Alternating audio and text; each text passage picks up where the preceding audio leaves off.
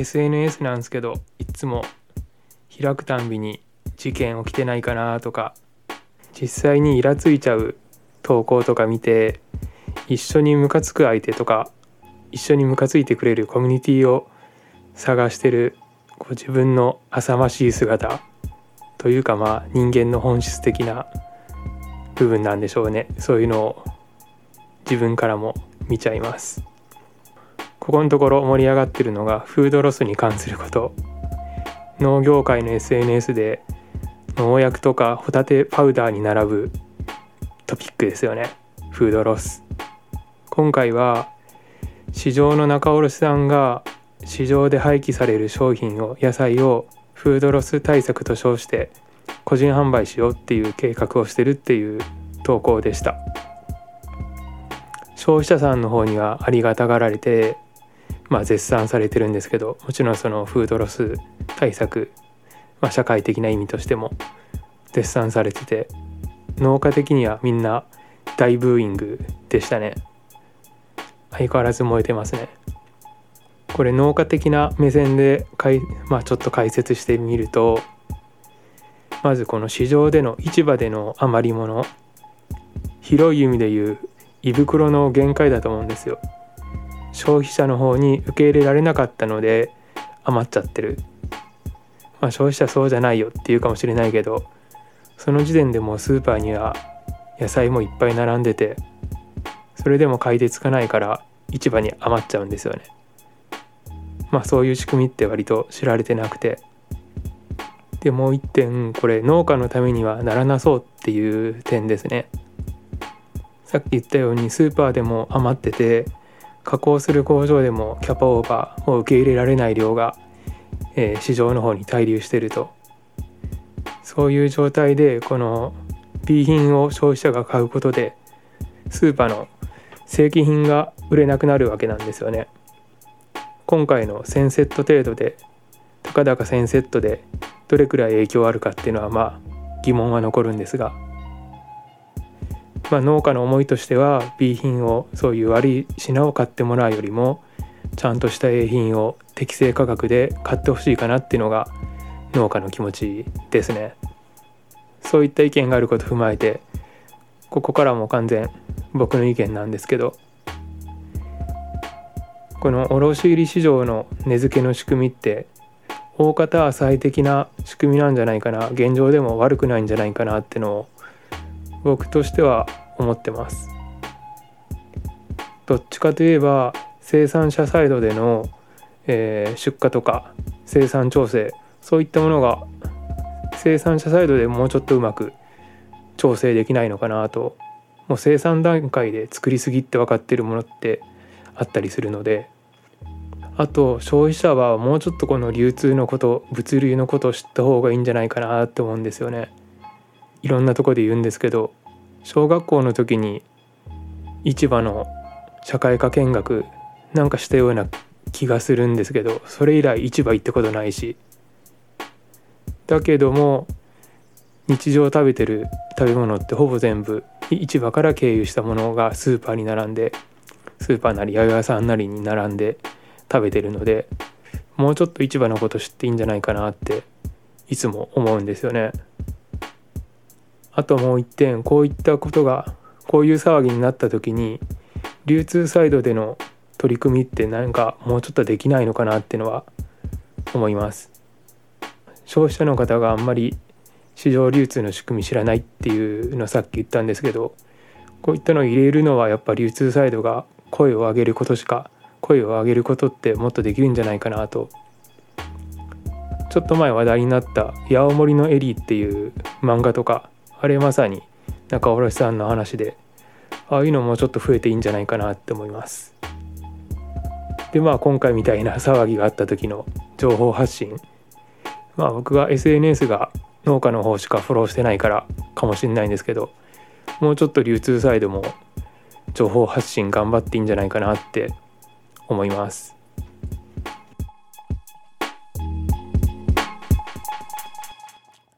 小脳はなぜ強いのか森田史郎、えー、今日は後半です。前半では技術面で主体性を持って農業をやってる小脳っていうような姿あと食料生産に関して自給的な品目を作ってその余剰を都市へ供給すればいいというような、まあ、ちょっと激しい言い方。ちょっと今の時代でも耳慣れないような話。あと部落のことですかね。今日の後半ではその食料生産の場である部落小脳が暮らす部落というようなものについて、えー、お話ししていきます。食料生産とか自給率について結構激しいことを言ってますね。結論から言うと受給的な農業をやってその余った品目を都市へ売ればいいというような、まあ、ざっくりとそういった考え方です。かなり過激ですよね。で、えー、まあこの説明というかポイント何点かあって、とまあそもそも食料自給率を問題にしてるっていうこと自体が都市目線だと。でまあ都会側が要求してくる貨幣中心の生活を都市とか資本が要求しているっていうこと。でまあそれに農村側が応えようとして換金作物稼げる品目っていうのを換金しやすい、まあ、稼げる品目っていうものに切り替えていく。まあそれをやり続けたってキリがないよ。お金を求めるよりもお金への依存度の低い暮らしをした方がいいんじゃないか。まあそれができるのが小脳なんじゃないか。っていうような話です。本文の方を読んでみますね。成長作物を追うということは、その農家の生活の貨幣への依存度を高めるということなのではなかろうか。成長作物を求めるということは、その作物を全部お金にするということが前提である。農家の人が自分の家の農業を成長作物型にするということは、貨幣での生活を求めていくということになるわけである。そうなることを農業の進歩だとする考え方がこれまで随分多かったし今も多い。進歩だという言葉を農業の外の人が農家の人に向かっている時には警戒しなければならないと思う。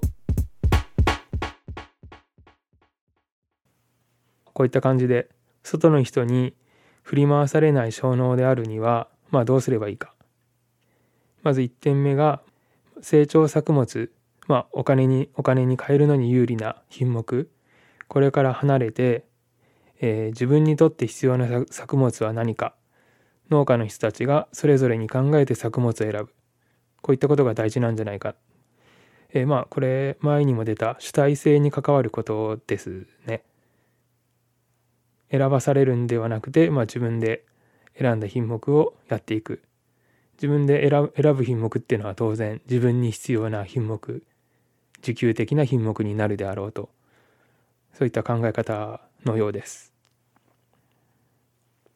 じゃあ、えー、まあ都会側の視点かもしれないですけど、えー、食料安保的な食料生産とかの考え方都市へのまあ食べ物の供給ですねこれはどういうふうに考えればいいか。まず第一に自分たちの食べるものとして意識することが大切だと思う。そしてその次に売るものとしてのその作物を見る。えー、まあ都市都市の食べ物っていうのは第2なんですよね。そこまで考えでいい考えなくていいっていうぐらいな言い方に僕は感じました。結構怖いっちゃ怖くないですか？まあ現状の一般的な農業政策とか、まあ、食料問題を語る上では、えー、まあ必要な食料を農家に作ってもらう自給率だってそうですよねどんくらい高めればいいかみたいな話だけどあんまり食べる側の話って出てきてなくて農家の人数を減っていく農家をどうすればいいかどう農地を守っていいかみたいな話をするけど都会側の方の話ってあんまり出てこないのがなんだかなって実際感じてます。でまあそうではなくて、えー、まあ森田が言うように農家が供給できる量で都市が生活していくその範囲で都市が発展していけばいいそういった考えってまあちょっと危険な感じもするけどこの本読んでるとなんかなくもないなっていうのをちょっと思っちゃって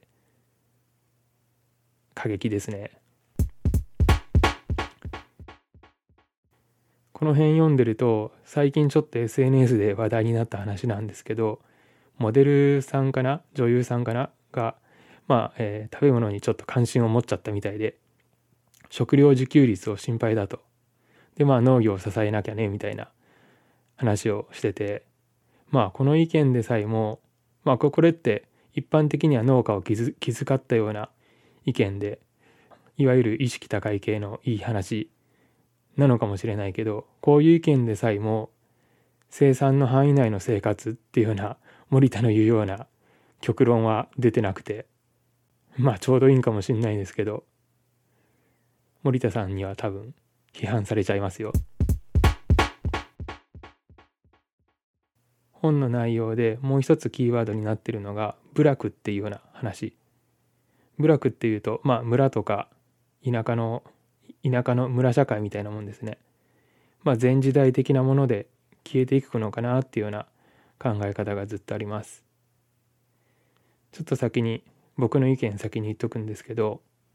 えっとまあ実際の政策とか、まあ、霞が関の官僚の方々やっぱすごい頭良くて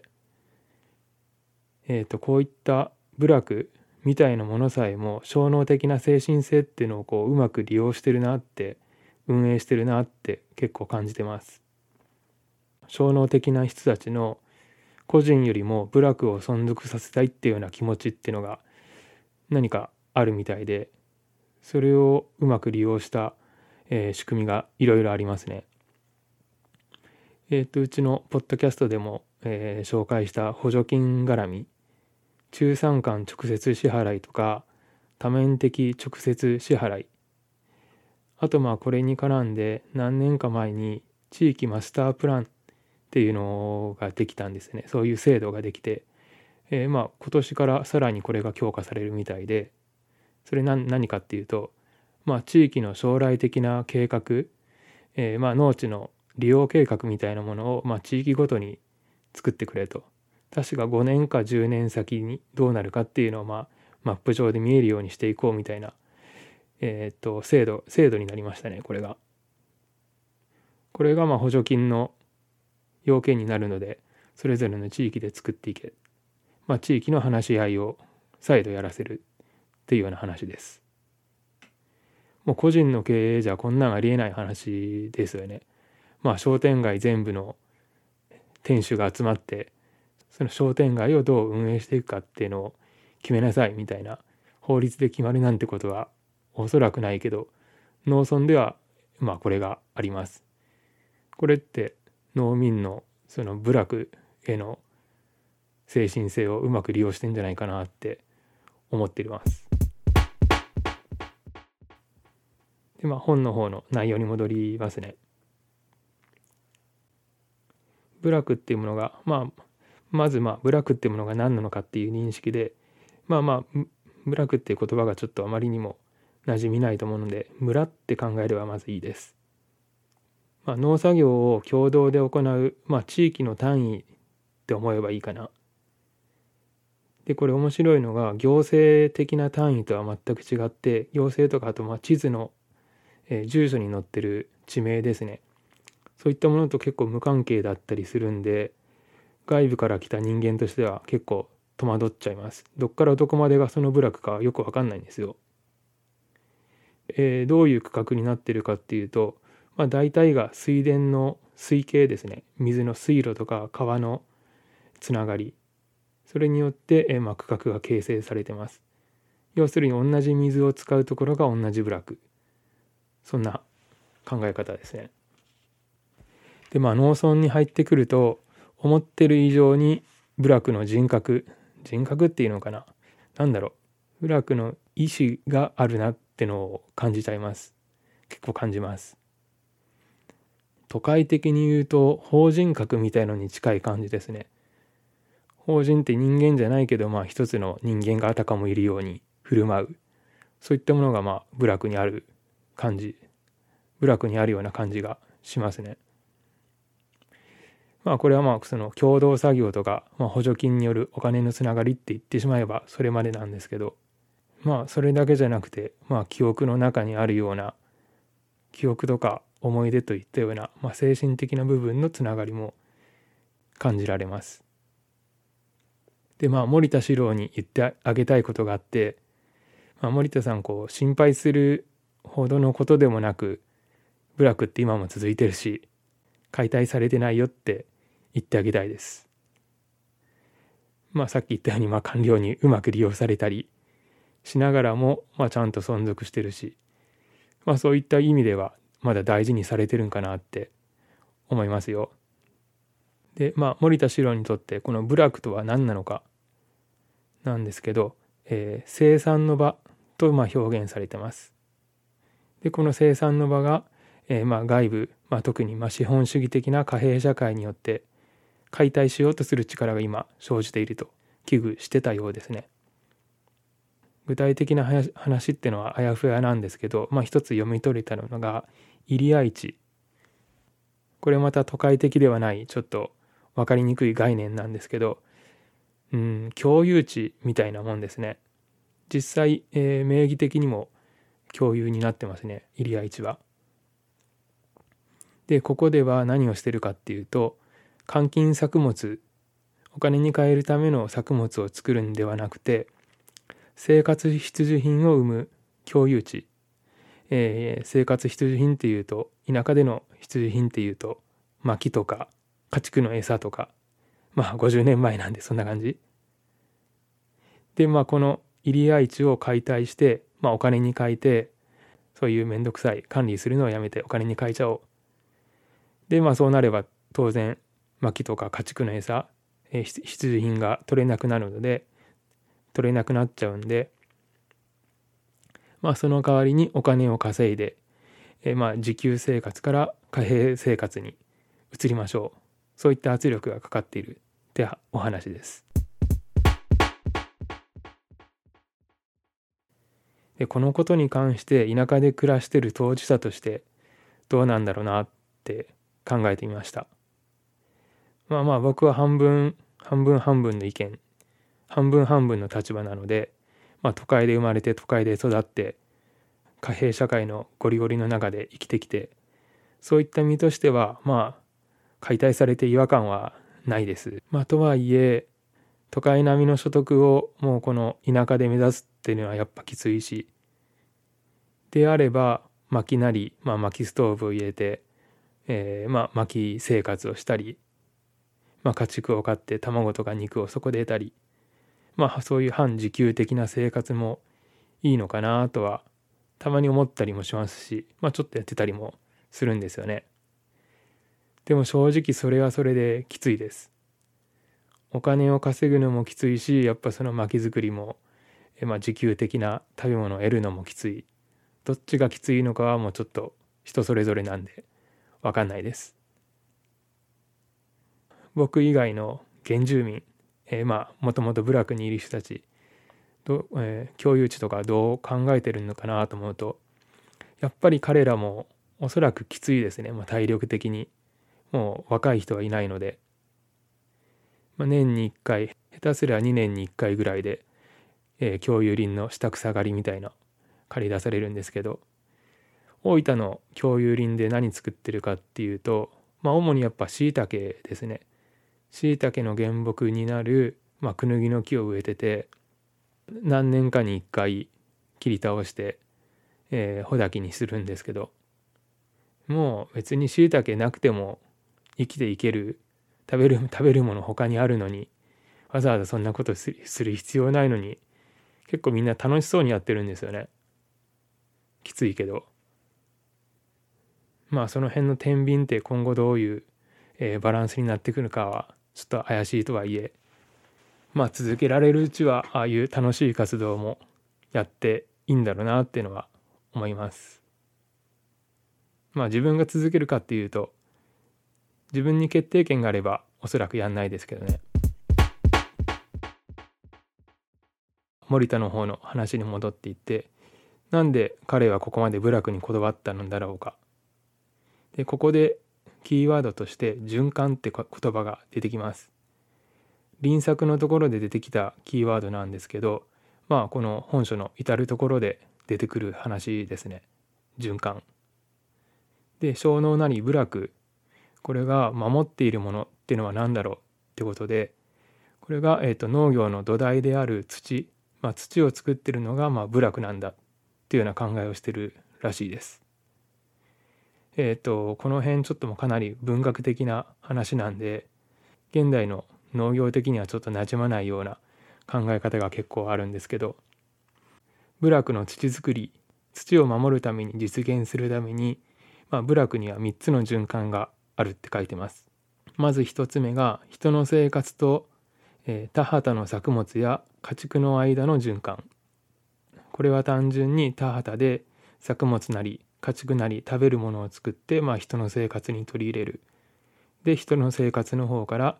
まあ、農業として働きかけることはもちろんおそらくこの時代なんで堆肥えー、まあ順粉堆肥なんかも使ってただろうと思うんでそういったものの循環そういった話なのかな。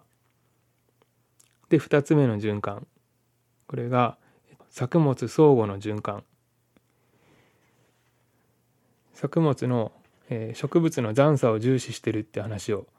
えー、まあ、輪作のところでやりましたけど輪作によって作物を作りやすいような土地に土に変えていく。そういった話ですね。で3つ目に畑と畑以外の要素。これは案外単純な話だったみたいで要するに刈草堆肥とか、えー、落ち葉堆肥ですね、まあ、あと家畜の餌となるような刈草こういったものを畑の外から持ってくるそういった循環ですね。でこの3つの循環がないと化学肥料や農薬に頼らざるを得なくなってしまうそういった農業を、えー、せざるを得なくなってしまう。で部落の果たす役割はこの3つの循環の軸になっているんだ。でなんでかっていうと、まあ、個人でこういう循環を行うことっていうのが難しいことなんですよね。これは確かに、えー、自分でも実感があって例えば多品目栽培、まあ、生活に必要な品目を全て自分のとこで賄おう自給自足とはいえ賄おうと思ったらとんでもない技術力がいるし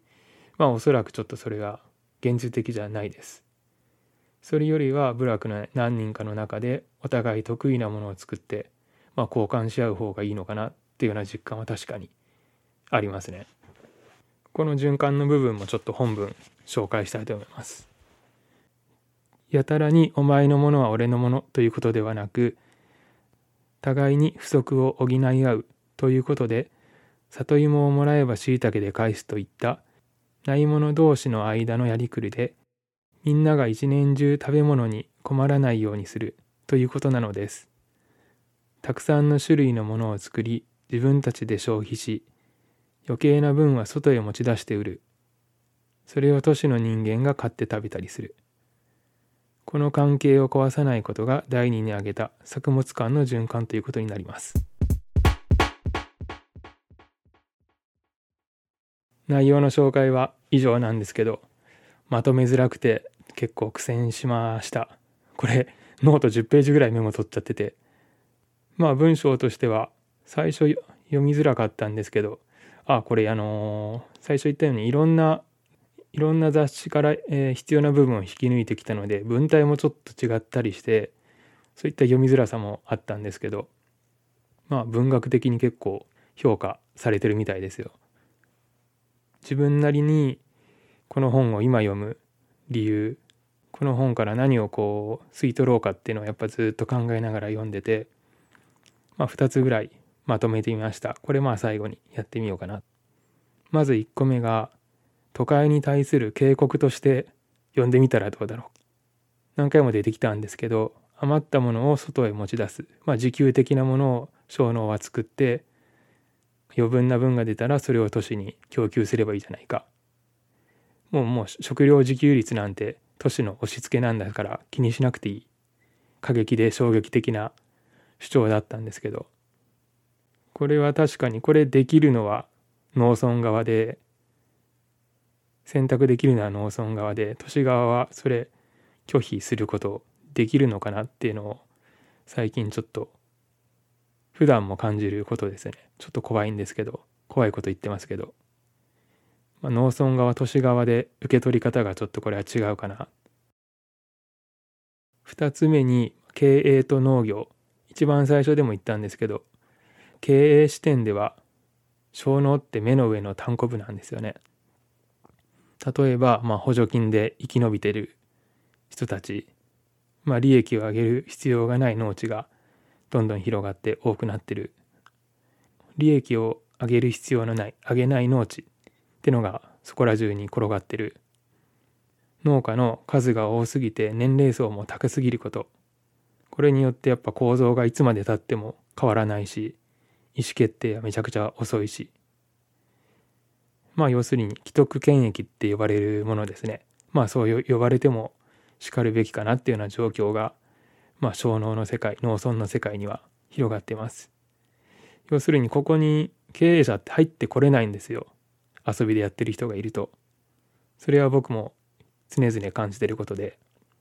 だけど小脳だからできることってのもあるんじゃないかなと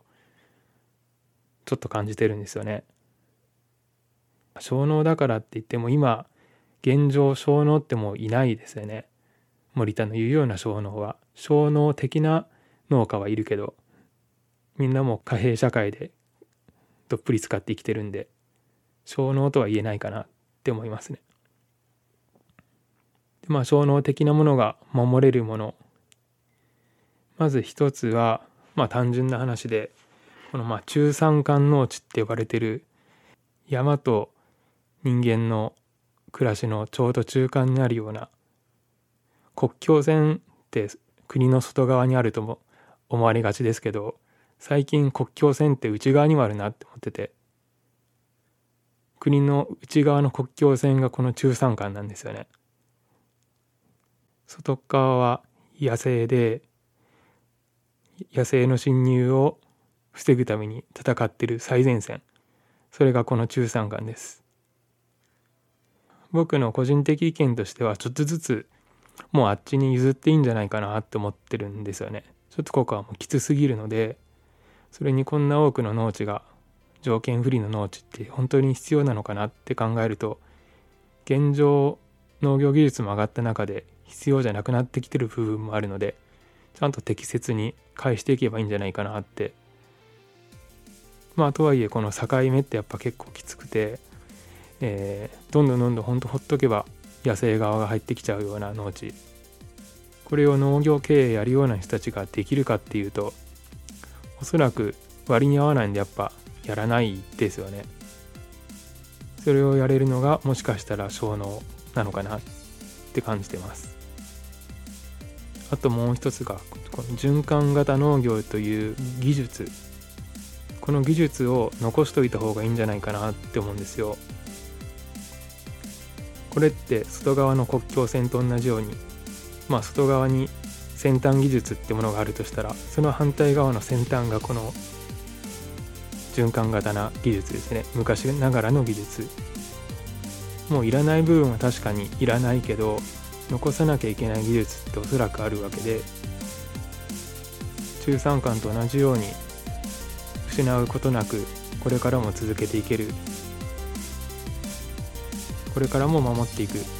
べきものがあるんであればそれを誰かやんなきゃいけない。それを担うのが小脳になるんじゃないかなって思います。